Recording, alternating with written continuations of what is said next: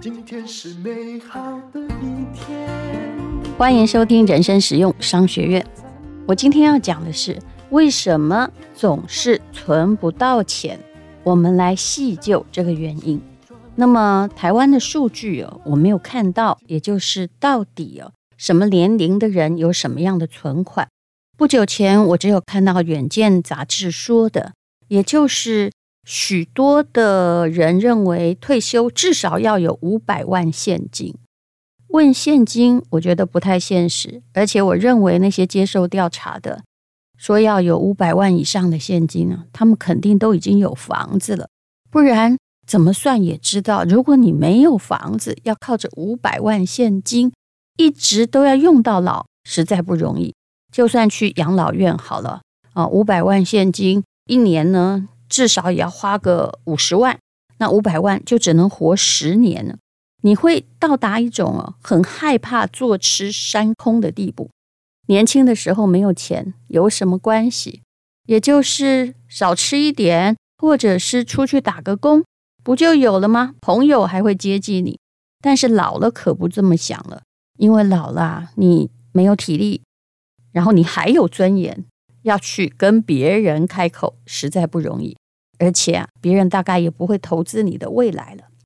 我有看到一个大陆的数据，呃，大陆的央行发布了二零二三年的七月以前到底存款是怎么样呢？蛮有趣的，人民币的存款呢，比以前少了一些。那么这少了哈，也没有少很多，但是这个也就象征着。一般人的存款意愿降低了，为什么呢？因为利率掉下来了。那么也有人说，可能是消费意愿增加了。其实也可能是，哎，大家觉得想个办法，不要让钱在那里赚那么低的存款利率吧。不过无论如何，存款是会反映当前的经济状况。只要利率往下掉，那么大家就比较不会存。那么你看美金啊，前不久都有将近四趴多五趴的定存利率，一周的我前不久有存过，在呃某银行哦，一周的利率也高达好像是四点五趴以上哦，所以美金的存款就增加了，当然跟利率有关系。可是啊，存款增加也不是一件好事，因为存款增加代表大家不愿意花钱了，或者是。企业的存款增加，表示他们觉得没有东西可以投资了，就会造成一小段的对通货膨胀的抑制，也就是一小段的啊经济小小的减退。那当然，我不希望是一长串的啦。任何就是为了消灭通货膨胀而引发的萧条，老实说呢，啊，减缓通膨是好事，但引发萧条，或者是引发呃企业破产，那当然就不是好事。那么还有一个研究报告说，年轻人只分成两种，也就是说，有一种哦非常会存钱，有一种完全没有存钱，就身上没有几万块的。那会存钱的大概是百分之二十吧，不会存的啊，就三十岁以下年轻人占百分之八十。年轻人，我真心觉得无所谓。与其你在那里省个几百块、一千块，那么你不如我把钱拿去投资你自己吧。因为每个阶段要投资的东西不一样。我们今天要来聊的是，那为什么好像存钱听起来很简单？我们也常常说过，你不要把用不完的钱财存起来，你应该先扣掉你固定的收入之中的要存款或要投资的钱。这样你才会有钱，但是很多人还是存不了钱呢。短时间容易，但是如果把时间拉长到几十年，或者到你退休，你会发现存钱这件事难度非常非常的高。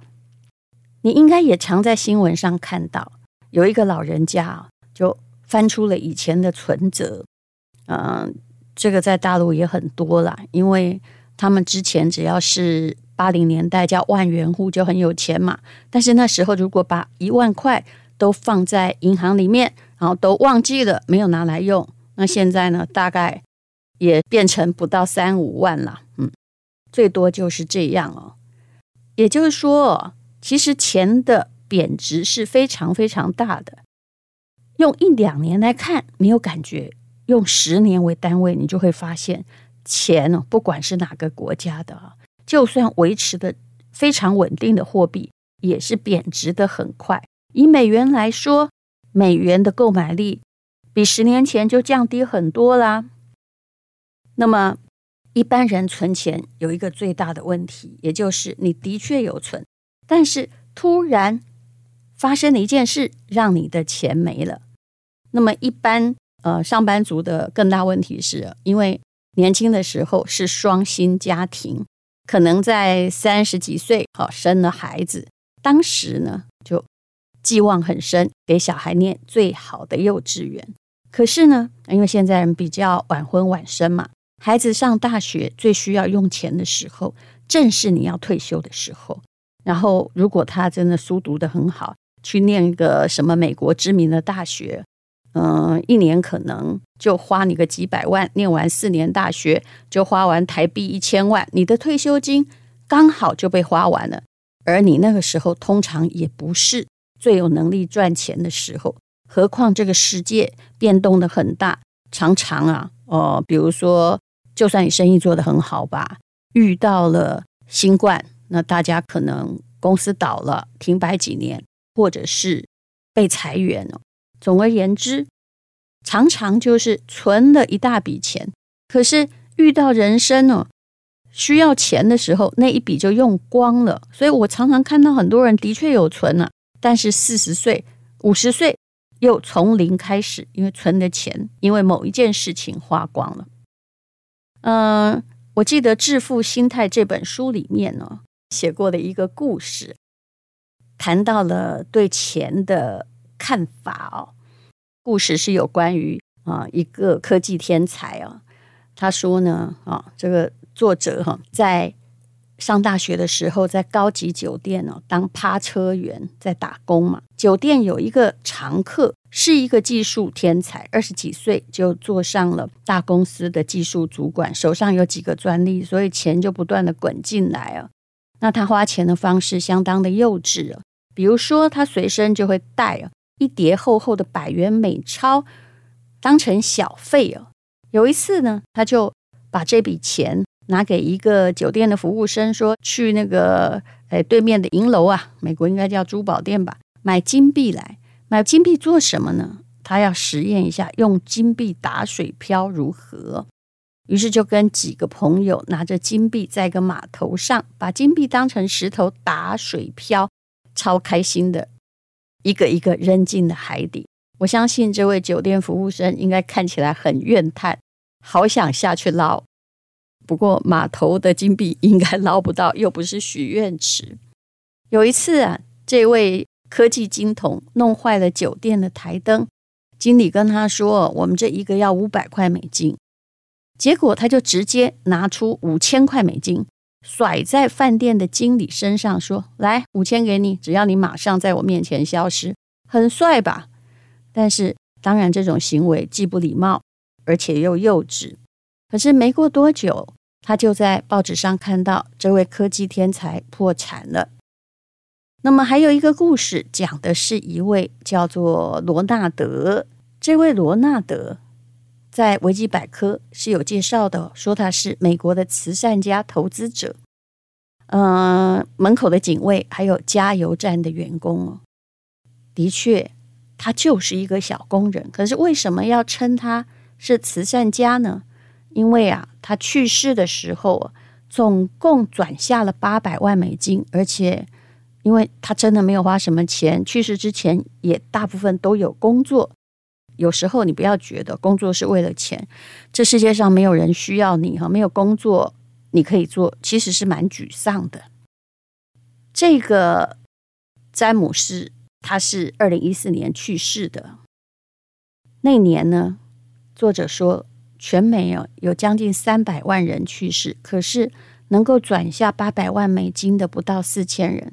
当然，四千人也挺多的，八百万美金就是两亿多台币嘛。他也不是中彩票，然后没有告诉别人呢。其实呢，他后来呃，为什么会被称为是慈善家，就是因为他把这些钱呢都捐了出去了。其实他的方式很简单，他只是该买房的时候买房，该生孩子的时候生孩子，该投资的时候选择复利的理财方式。其实，巴菲特旁边有很多这样的人呢，跟了他四十年，结果呢，哦，涨了好像是两万倍吧，啊，以前一百块美金就乘以两万倍，这就是复利的可怕。所以，爱因斯坦才说，复利是世界上的第八大奇迹。爱因斯坦也是后来因为朋友帮他投资，他靠着复利赚钱的。所以，当你买了什么高配息的 ETF 的时候，请永远记住，拿到了利息。不要在那儿自我欣赏，很高兴拿去买东西。麻烦你把利息继续投下去，那么你就会很有钱。当然，也有人会告诉你说，那么多钱啊，生不带来，死不带去。但是你要不要想想，没有。如果你到了我这个年纪，比如说你已经快要到五六十岁了，但是手上没有任何存款，我当真不相信你会过得心里很安康，就算。孩子已经都到了空巢期，没有人要养了。但是你会发现，你没有赚钱能力，而且又没有存款的话，是很糟的。刚刚说的这两个故事啊，有关于存款啊，其实呢有几个重点，也就是其实人的赚钱能力跟他的知识水平和他的职业技能关系不大，跟他的 IQ 也相距不大。科技天才当然。他的智商比一个看门的守卫高很多，可是存钱这件事是不太需要什么智商。你看那些在股市里面冲进冲出的人都说自己有智商，而且呢就会在牛市里面炫耀自己赚了多少，但事实上能够赚得了一生吗？第二呢，如果你想要存钱，那么你一定不能在中途把钱花掉。这就是大部分人存不下钱的原因。比如说，有些人呢、就到退休的时候想要大赚钱啊，他却遇到了诈骗，把所有的积蓄掏给别人去投资，于是呢，嗯，他就没有了啊，存了老半天也没花到，结果也没存到。再来呢，有些人就是恋爱脑。就把所有的钱交给，嗯，也许是中年之后认识的另外一半啊，其实也不用。就算你的婚姻关系还算正常，但另外一半不会理财，而你又完全不过问的话，你也可能有一天发现存款是零啊。我有一位朋友的爸爸就是这样的，他在非常知名的上市公司当到这个经理退休吧，那么。照理说，那个公司非常有名，大家应该都是口袋满满的离开。可是有一天呢，这个爸爸突然发现家里很会理财的太太有点怪，原来是太太啊，她被倒毁了。那被倒毁了，他还企图遮蔽，于是呢就去搞更大的会，然后又再被倒毁。等这个爸爸突然问这个老婆说：“那我现在退休了。”我到底有多少钱？我想知道。老婆跟他说什么都没有了。结果后来呀，嗯，这位上市公司退休的人呢，他气到跟老婆离婚了。到了六十几岁才离婚，然后后来就终身不见面。他实在太生气了，他觉得他努力了一辈子，怎么会是这样的下场呢？你看呐，其实金钱的关系搞不好。实在很难呢，就尤其到老的时候，年轻的时候你还可以觉得说没关系，我们手牵手再赚。但是到了老的时候，你会觉得你好像一辈子都被亏空了。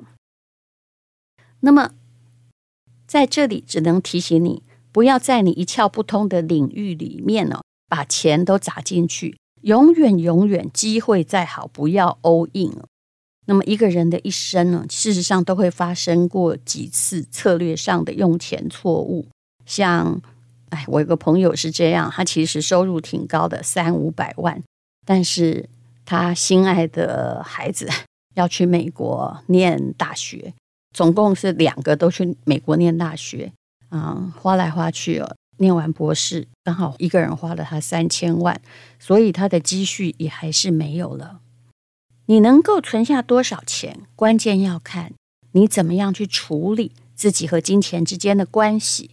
很多人和金钱之间的关系问题在于不健康。有些人叫做金钱回避态度，我之前也是这样的人哦，觉得谈钱好俗气，文青嘛，不高级啊。但是又有一些人是金钱崇拜，其实我也觉得他们怪怪，什么东西都可以扯到用钱解决。的确，钱可以解决一些事情，可是啊，他呃，如果觉得自己很有钱，老是用那个我出钱最大的态度的话，你会把所有的关系全部都搞坏哦。那也有人是叫做金钱歇斯底里，也就是遇到呀，只要花钱就非常的胆小，非常的谨慎。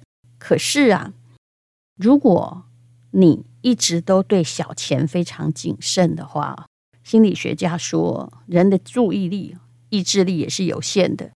你在花小钱上消磨了太多意志力，等到你花大钱的时候，你就会没有意志力。所以这就是很多人为什么老是在在省小钱，但是在大钱的时候就嘿咻吼一气哦。我也常常看到这样的人呢。那怎么样累积财富呢？其实啊，就是。在跟钱有关的事情上，别犯大错，别走极端。那如果你要借钱，我一直觉得借钱也是对付通膨的方式，但是你要还得起呀，嗯，而且是跟利息比较低的管道借钱，借到高的那就完蛋了。其实，如果你不要在钱上面走极端，赌性太坚强，犯大错，那么。你大概这辈子就可以存好钱。有关于存钱，还有两个提醒哦。存钱存得好哦，要把握两个时间点。你听听看，第一个时间点叫做你的净值的高点，也就是说，你的财富的达到那个山顶之后，慢慢的你就会变得开始花钱，变成负增长嘛。对于大多数的上班族而言，这个点常常就是你退休。你要算一算，我们离退休还有多少年？这就是我们可以用来赚钱的时间。如果你现在是四十岁，预计六十退休，那么你的财富累积期就还有二十年。无论你想不想存钱，用什么方式存钱，这个时间是一个很重要的。要把它放在理财计划里，那就是你可以存钱的时间。所以，为什么理财专家都告诉你早一点开始？因为如果你要到四十岁才来开始存钱，你就会比较累了。你的复利呢，能够呃，比如说一点零五乘一点零五乘一点零五，那个乘的次数就变得比较有限了。第二个时间节点是人生终点呢。其实我们怎么知道我们人生终点在什么时候呢？但如果你活得很久啊，你不赚钱的时间就更久，所以这就是一个问题。活得长寿很幸运，但是活得长寿的话，钱可能不够花。那么就祝福你生到了好的子女会养你，但是到底有多少子女养得起爸妈呢？东方人比较多，真的，东方人还是挺有责任的，但是。我们也没有什么太多的社会福利或足够的退休金啊。基本上，大概如果能够有百分之三十五可以好好养父母，我觉得也真的不错了。我们都曾经听过一句话，就人的悲哀是人活着钱花完了，或者人死了钱没花完。其实我觉得后者还好，前面是比较悲哀的，没花完就给别人花吧。嗯。怎么存钱？虽然真的不容易，以长期来说，但最重要是不要孤注一掷，就把你存的钱花掉了。然后十年存的钱花掉，就代表你前面十年白费功夫啊！还有查理芒格曾经说过，可以用来做今天的结论。他说呢，只要你能够做到别发疯，永远都不要发疯，你就可以超过百分之八十的人。这发疯两个字的解释哦，我觉得应该解释为哦，不要去听信那个诈骗集团的话。还有呢，哎，就是不要把你的钱拿来玩梭哈哈。有时候就是理性点哈，也不要心存侥幸。该买房子的时候买房子，该生孩子的时候也可以生孩子。如果你只能付得起孩子的公立学校的费用，也不要去期待哈。你花很多钱就可以让他把书念得好，毕竟在我看来，书念得好的人还真的都跟爸妈有没有帮他花钱去栽培没有关系。祝你存得到钱，无论如何要存钱，还是要有复利作用。光靠存款是存不了钱的。那万一你真的不会理财，就是记住不要把你之前存的一大笔钱，突然呢，相信一句话花出去。这样就会有钱了。今天是勇敢的一天，没有什么能够将我为难。今天是轻松的一天，因为今天又可以，今天又可以好好吃个饭，做爱做的事，唱我爱唱的歌，想吃的饭。过得简单，做爱做的事，唱我爱唱的歌，吃我想吃的饭，尽量过得简单，尽量过得简单。这里要做一下小广告，我还有一个 podcast，嗯，也很荣幸的是历史类的，常常是第一名，叫做《人生不能没故事》。那么现在在讲《西游记》。《西游记》总共三十集，讲完之后就会放《封神榜》。如果大家有空啊，在跑步运动或没事的时候，我觉得那边的故事挺好听的，请你听听看。